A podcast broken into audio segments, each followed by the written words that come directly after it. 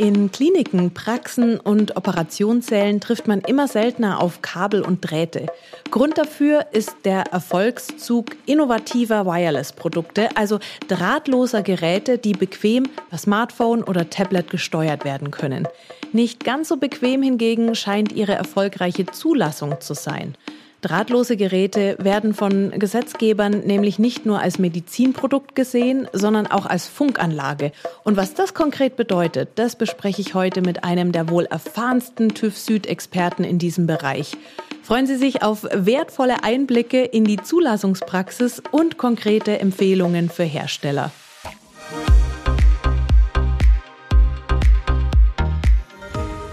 Herzlich willkommen zu Norman Checker, dem TÜV Süd Podcast für Medizinproduktehersteller. Ich freue mich, dass Sie wieder mit dabei sind. Ich bin Andrea Lauterbach und in dieser Folge spreche ich mit Thomas Ring. Thomas Ring ist Senior Account Manager und hat über 20 Jahre Erfahrung im Bereich Wireless und EMV.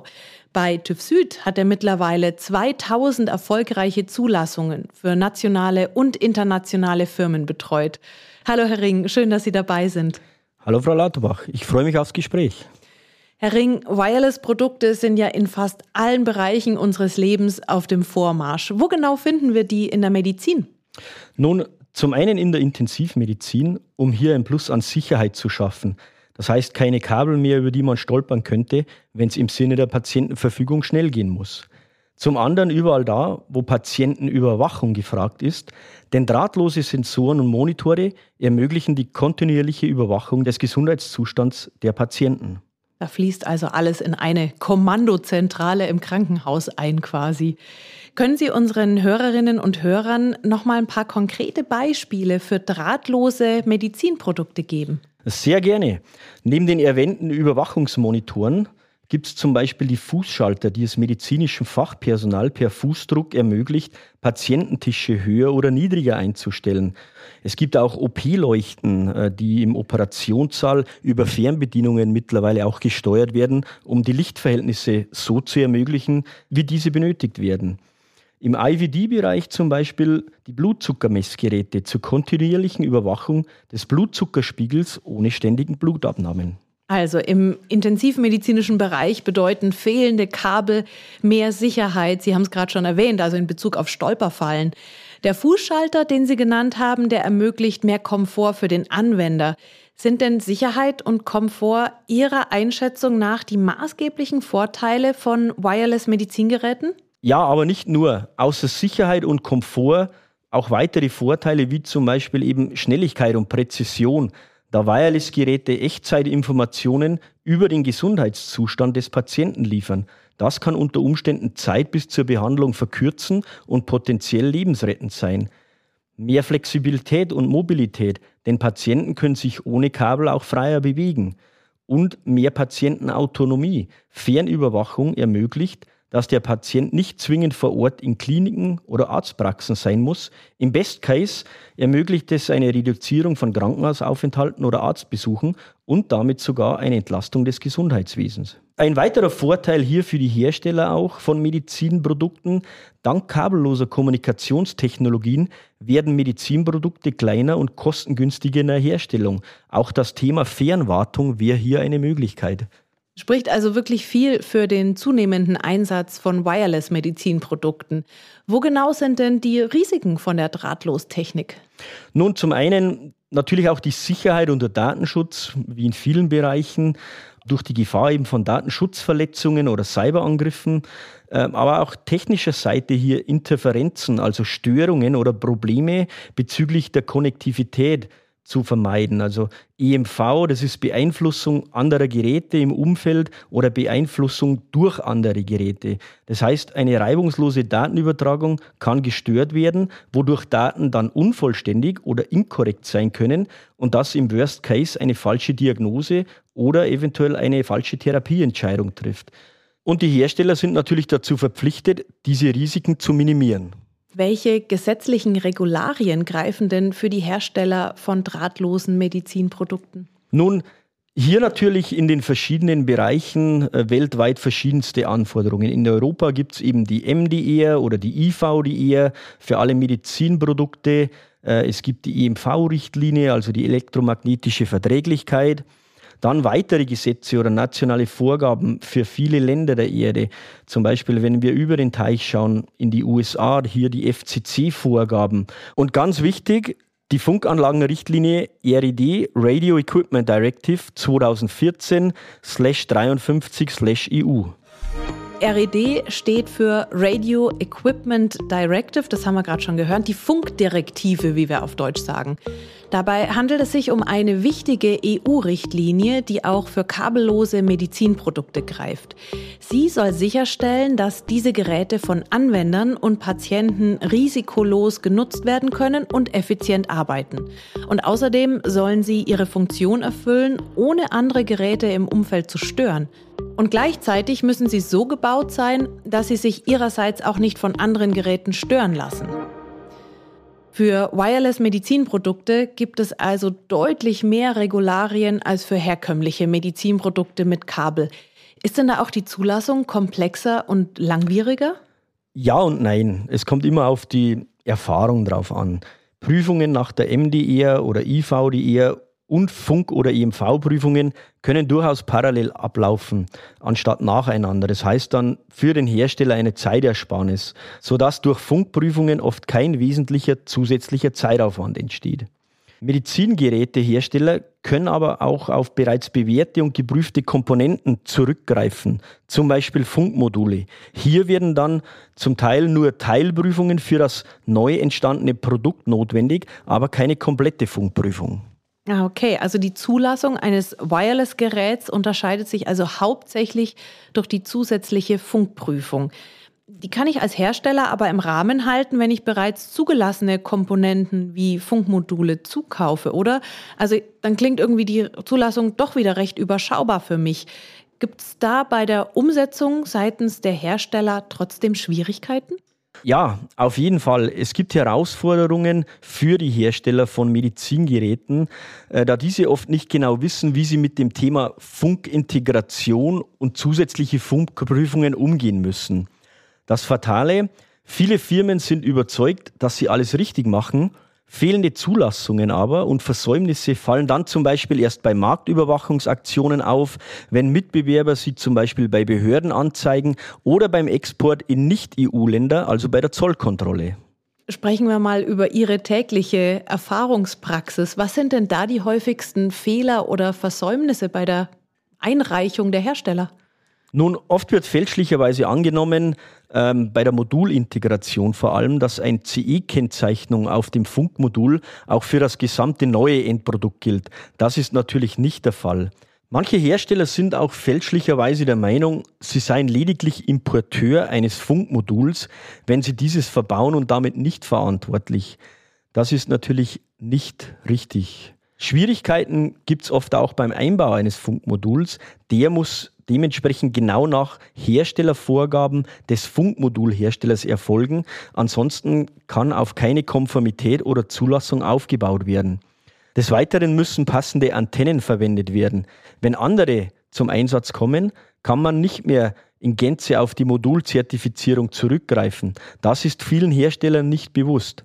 Das Modul darf technisch nicht verändert werden, sonst wird statt Teilprüfungen eventuell sogar eine Vollprüfung gemäß dem jeweiligen nationalen Funkstandard notwendig. Und auch Anleitungen müssen entsprechend der Ländervorschriften gestaltet werden. Manche Hersteller sind fälschlicherweise der Meinung, sie seien lediglich Importeur eines eingebauten Funkmoduls.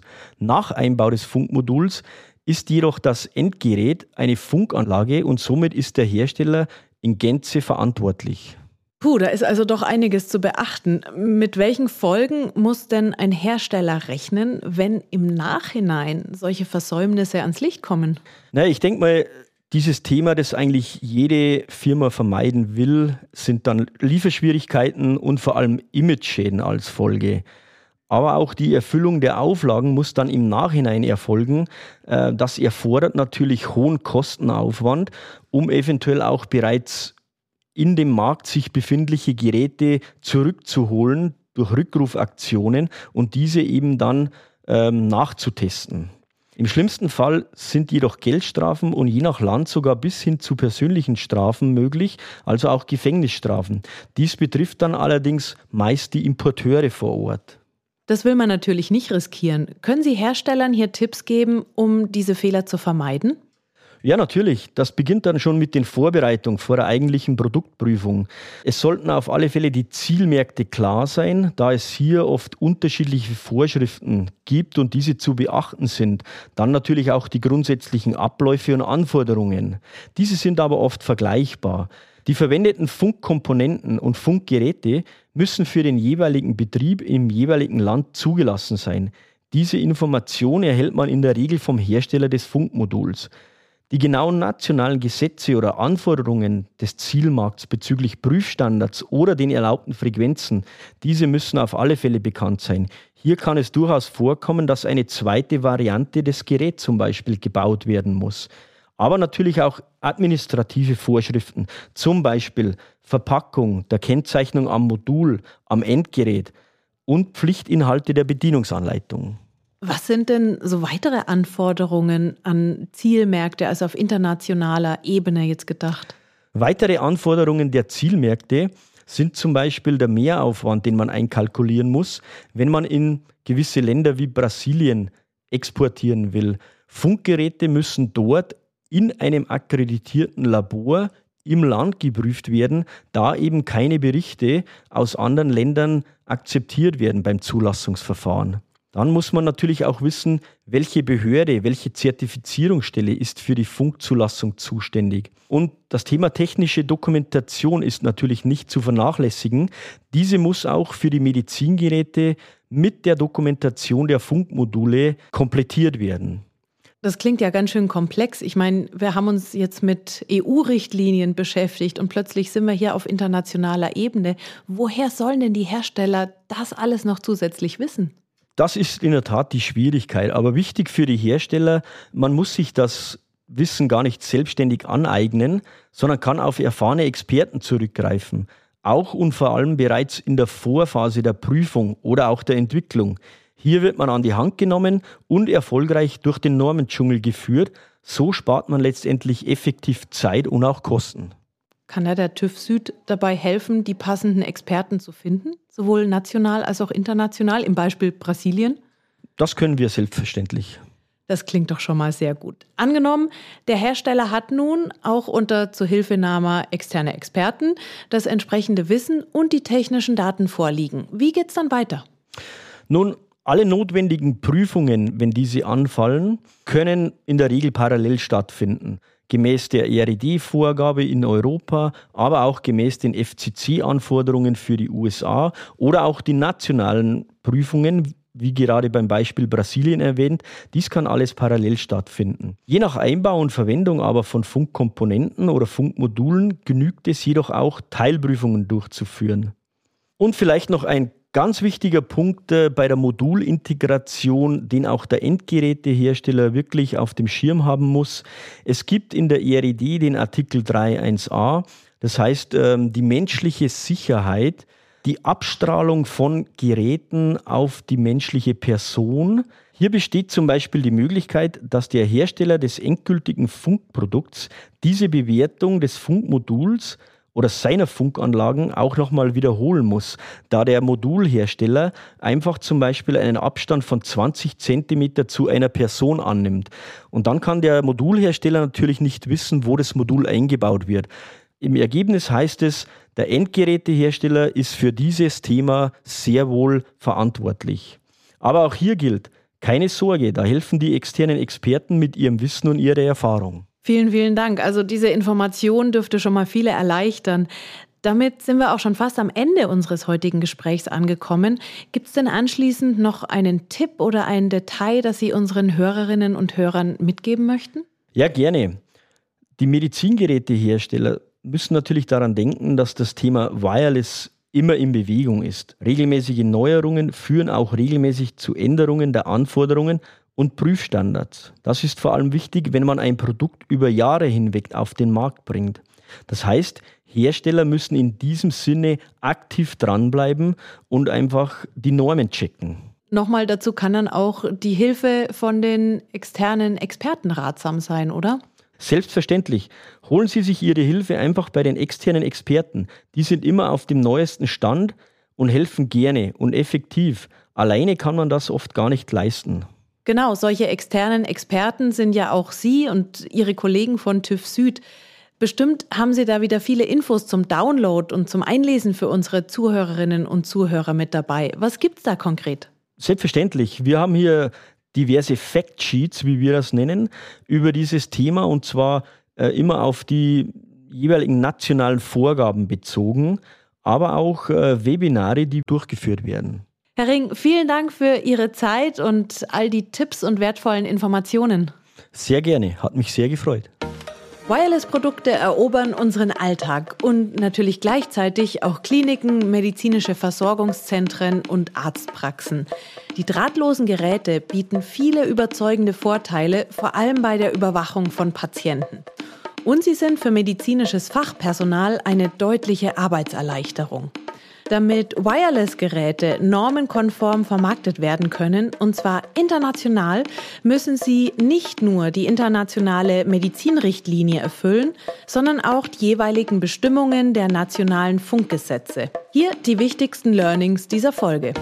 Erstens. Der Zukauf bereits zugelassener Funkmodule erleichtert Herstellern die Zulassung. Dafür müssen diese Komponenten aber auch exakt gemäß Herstellervorgaben eingebaut sein und es dürfen keine Veränderungen vorgenommen werden. Zweitens, bei der Zulassung sind die nationalen Anforderungen zu beachten, die sich teilweise deutlich von Land zu Land unterscheiden. Drittens, die Vielzahl an Anforderungen, gerade im Funkbereich, ist für viele Hersteller eine große Hürde auf dem Weg zur Zulassung.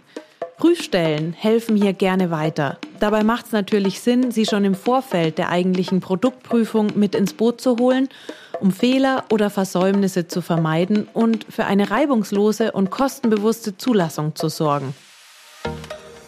Das war Normenchecker, Ihr Podcast mit News und Tipps rund um das Thema Prüfungen von Medizinprodukten. Wenn Ihnen der Podcast gefallen hat, dann freuen wir uns über eine Bewertung. Viele Sternchen, am besten fünf bei Spotify, Apple Podcast oder überall da, wo es Podcasts gibt. Haben Sie Fragen zu unseren Themen? Dann schreiben Sie uns gerne unter normen-checker.tuffsud.com. Wir freuen uns sehr über Ihr Feedback. Normenchecker ist ein Podcast des TÜV Süd und mein Name ist Andrea Lauterbach. Alle Informationen zum Podcast und zur Folge finden Sie auf der Website von TÜV Süd und hilfreiche Links packen wir Ihnen in die Show Notes. In der nächsten Folge beschäftigen wir uns mit dem Thema, wie entsteht überhaupt eine Norm? Und ich freue mich, wenn Sie wieder zu uns reinklicken.